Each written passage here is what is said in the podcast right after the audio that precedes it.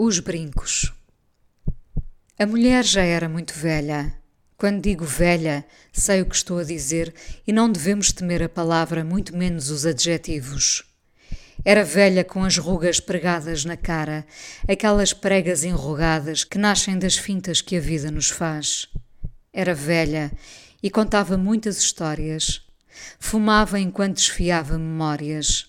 O fumo enrolava-se à volta do pescoço dela como se fosse uma echarpe, e quem a ouvia seguia com ela pela noite fora. No fim, ela dizia: Agora vou dormir um bocadinho para acordar outra vez. E os que ali tinham ficado arrumavam as cadeiras e saíam num burburinho que enchia a rua, quando as ruas ainda estavam vazias. Clareava a manhã e a voz dela calava-se. Passava a água morna de sempre pelo rosto e umas gotas de óleo que nunca ninguém percebeu bem o que seria.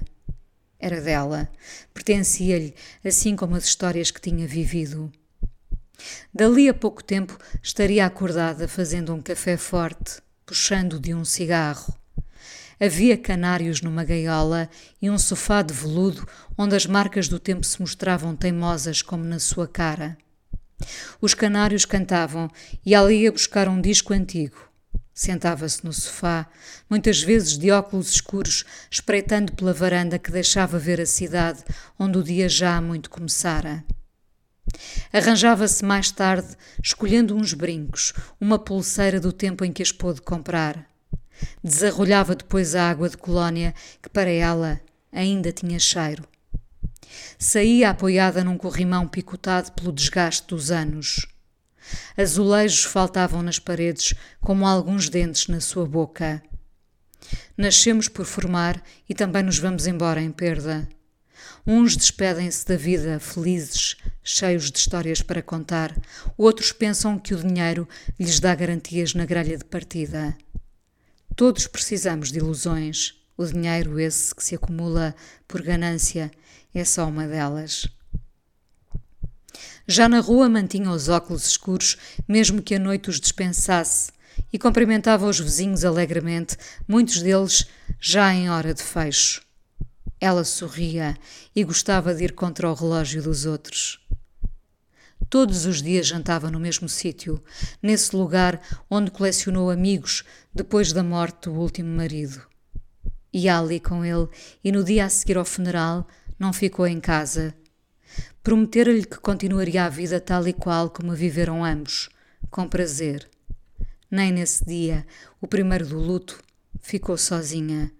Uns e outros foram chegando para ouvir a mulher que tinha uma echarpe de fumo à volta do pescoço e desenrolava histórias, enfeitiçando os presentes.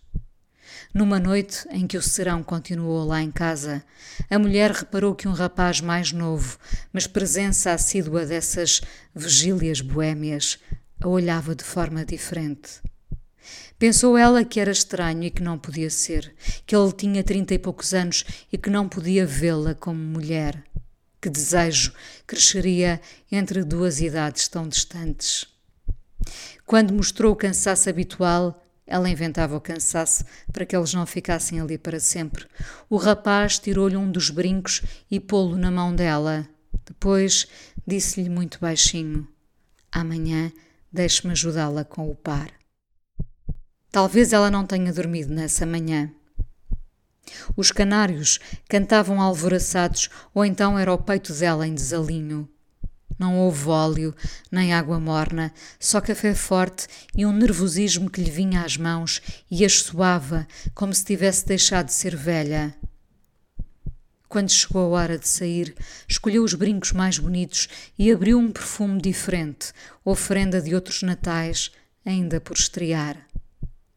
As histórias, os copos e os cigarros foram os de sempre, mas nessa madrugada o cansaço veio mais cedo. Todos saíram, tendo ela a certeza que o rapaz voltaria. E ela esperou, rodopiando os brincos num sorriso sem idade, aquele que a paixão nos devolve. Ele bateu à porta e ela abriu. Primeiro disse-lhe: Já não tenho beleza para te dar. Depois deixou o rapaz entrar, ele tirou-lhe os brincos e respondeu: A beleza sou eu que escolho como a quero ver. Todas as manhãs os brincos repousavam na mesinha de cabeceira, enquanto os amantes sem idade se mantinham acordados para o tempo não acabar.